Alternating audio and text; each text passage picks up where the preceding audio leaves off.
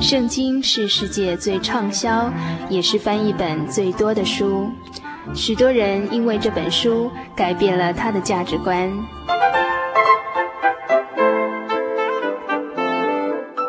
请和我们一起进入圣经的迷人世界。欢迎收听《圣经小百科》。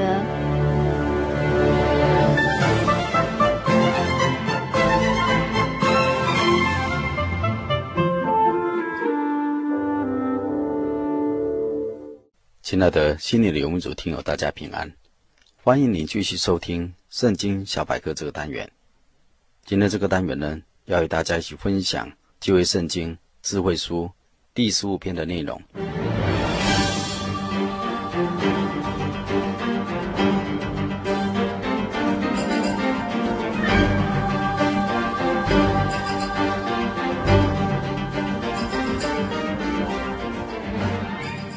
本诗篇诗词经文只有五节，而主题是完全人的典范，忠厚廉洁，或是德居圣山者的品性。本诗篇有圣经学者说，可能是大卫将神的约柜从俄别以东的家中抬到大卫城里的时候，大卫还有众民都沿途献祭欢呼，将约柜安置于帐幕之中所做的事。本篇所答复的问题就是：谁能住在神的帐幕里？谁能住在神的圣山？也就是说，人要与神亲近，要与神同在，必须有什么资格呢？而这些资格是身为基督徒应当留意持守的。当初耶柜因祭司以利的儿子行恶事，神不与他们同在。神的约柜因而陷在归利士人的手中，但却也使那些不敬虔、不认识神的人饱受惊扰，不敢收留神的约柜。伯示麦人惊怕地说：“谁能在耶和华圣洁的神面前侍立呢？”大卫有感于神的圣洁，忌邪。恶人不配服侍他，而作这首诗篇。本篇诗篇类型属于问答诗，当中有问有答。问是向神发出，答是耶和华的回答。崇拜时，问句由一个人独唱，答句则由众人合唱高歌，是旧约时代虔诚礼拜高尚的标准。有人说，新约圣经马太福音第五章到第七章，主耶稣的登山宝训是本篇的扩大，而罗马书十二章是本篇的影子。又本篇与十四篇论述内容刚好相反。十四篇所论属血气的人，也就是属世的人，而本篇是论到属灵的人，属神的人。十四篇是论神如何与他的百姓同在，而本篇是论神的百姓应该如何与神同在的诗歌。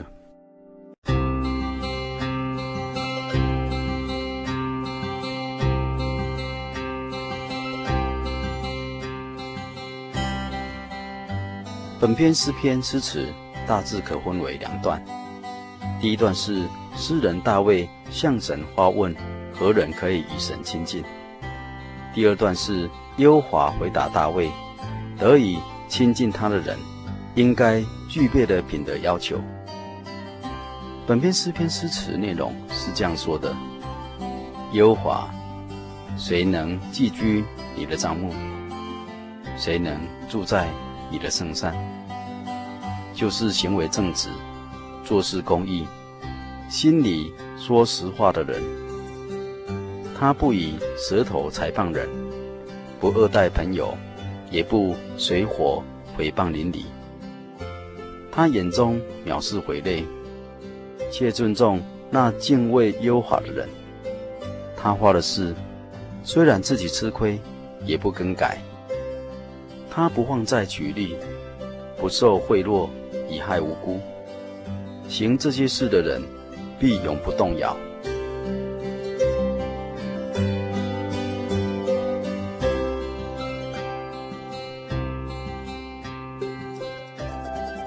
本篇写出希伯来人理想的完全人，和作为一个基督徒、神中心的圣工人员，必须具备的十二样品格美德。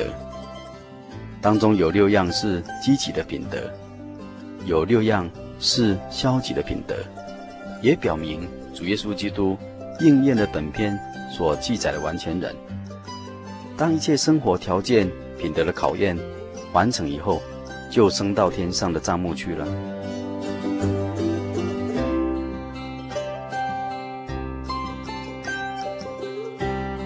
就本篇所论，得以亲近神的人，应具备的十二项品德。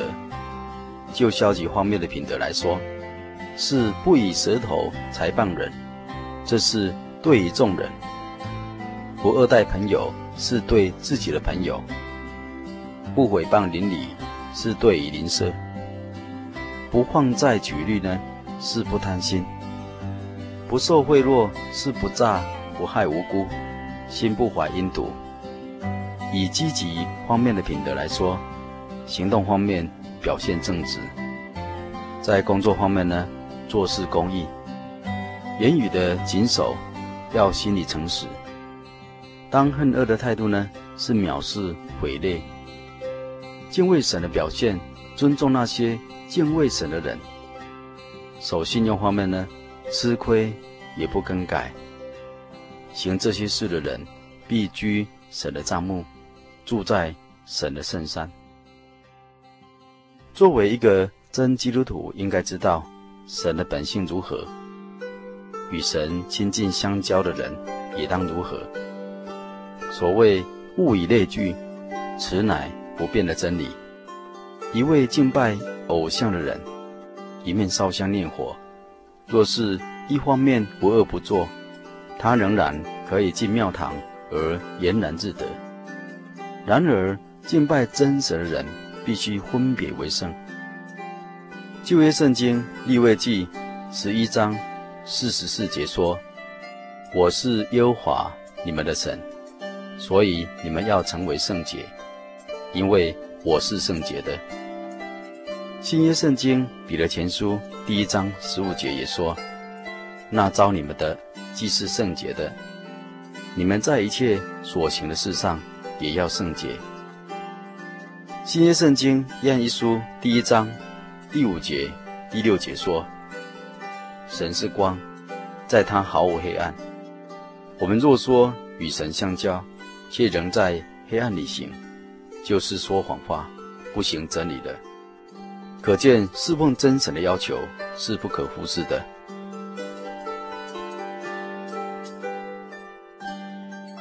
本篇诗篇所提与真神亲近的美德，是全人的要求，包括我们的脚、手、心、耳、舌头、眼睛这些等等。这是意味着圣洁的生活是包括全心。我们要上教会，要服侍神，必须求神帮助我们，极力追求像天父的完全一样，要求自己过着圣洁的生活，以真诚、怜悯、施舍对待别人，我们的信仰生命才能够真的归属于神，心灵才能够。得享主的安息。从本篇诗篇诗词中，也可以让我们听友思考。一般社会大众把杀人放火看为大的罪，但是以舌头害人、行诡诈的罪，在神的眼中看来，也是亲近神的障碍之一。旧约圣经以赛亚书第六章记载，当犹大王乌西雅崩的那一年。以赛亚先知看见主坐在高高的宝座上，他的衣裳垂下，遮满圣殿，其上有天使撒拉弗势力，各有六个翅膀，用两个翅膀遮脸，两个翅膀遮脚，两个翅膀挥响，表示在神面前谦卑又勤快。他们彼此喊着说：“圣哉，圣哉，万军之优华！他的荣光充满全地。”因为呼喊的声音，门槛的根基震动，殿充满了烟云。以赛亚先知就说：“祸哉，我灭亡了，因为我是嘴唇不洁的人，又住在嘴唇不解的民中，又因我眼见大君王万军之忧华，直到神除去了他嘴唇不解的污秽，他又听见主的声音说：我可以差遣谁呢？谁肯为我们去呢？先知以赛亚。”才肯定地推荐自己说：“我在这里，请差遣我。”可见神极看重亲近他的人嘴唇、口舌圣洁的美德，神才要用他作为神的见证人。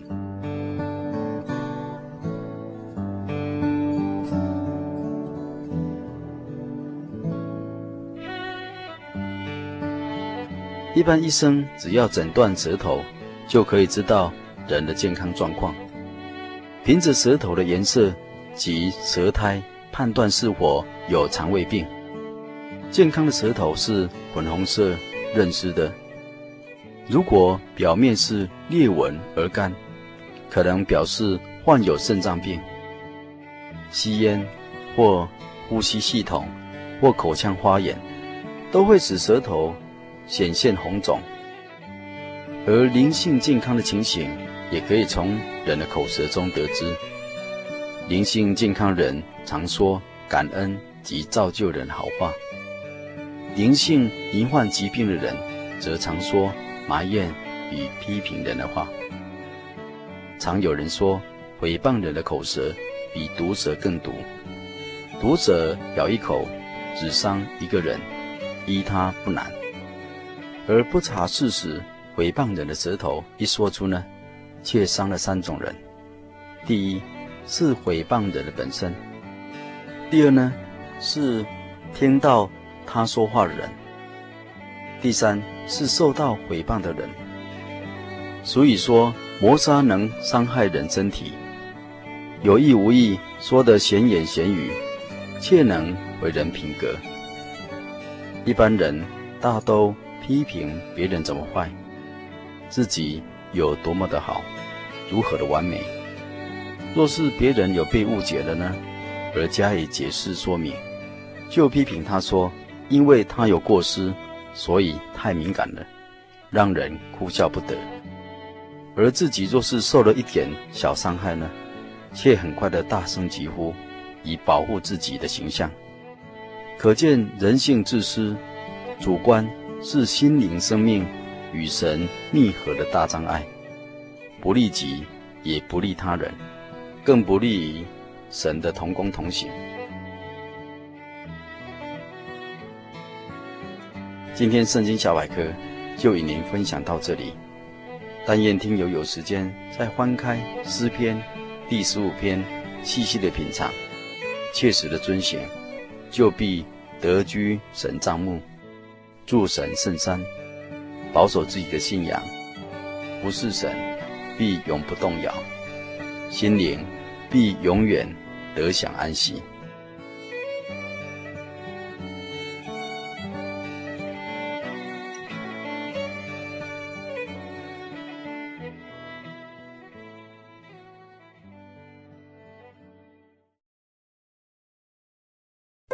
我对圣经的道理好有兴趣哦，可是又不知道怎么入门哎。你可以参加圣经函授课程啊！真的啊？那怎么报名？只要写下姓名、电话、地址，寄到台中邮政六十六支二十一号信箱，很快的，你就会收到第一课的课程了。赶快去寄吧。嗯。圣经函授课程能循序渐进地引导您更了解耶稣基督的福音。得到生命的滋润和来自信仰的力量。本课程完全免费，欢迎来信台中邮政六十六支二十一号信箱，请注明参加函授课程。愿神祝福您。你曾经受到创伤吗？你曾经受到创伤吗？你内心正在滴血吗？内心正在滴血吗？快打我们的血滩专线，专线二四五二九九五。你西瓜，你给给我。心灵的游牧民族，心灵救护车，每周末全省巡回服务，为您的心灵做最深层的人工呼吸。血滩专线，请打零四。二四五二九九五，你是我，你救救我，你是我，你救救我。杰春欢迎您的来电，零四二四五二九九五。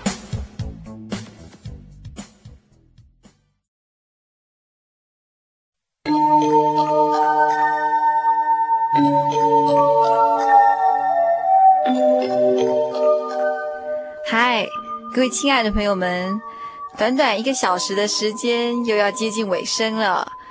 呃，在节目最后，还是要叮咛所有听众朋友们：如果您喜欢本集的节目，或是愿意参加函授课程的话，都欢迎写信到台中邮政六十六支二十一号信箱“心灵的游牧民族”节目收，或是传真到零四二四三六九六八。呃，我们期待下礼拜空中相会。也希望所有游牧民族的朋友们，在未来的一个礼拜呢，都能健康、快乐、平安。我的心是一只鸟，飞行介于黄昏与破晓，阳光下。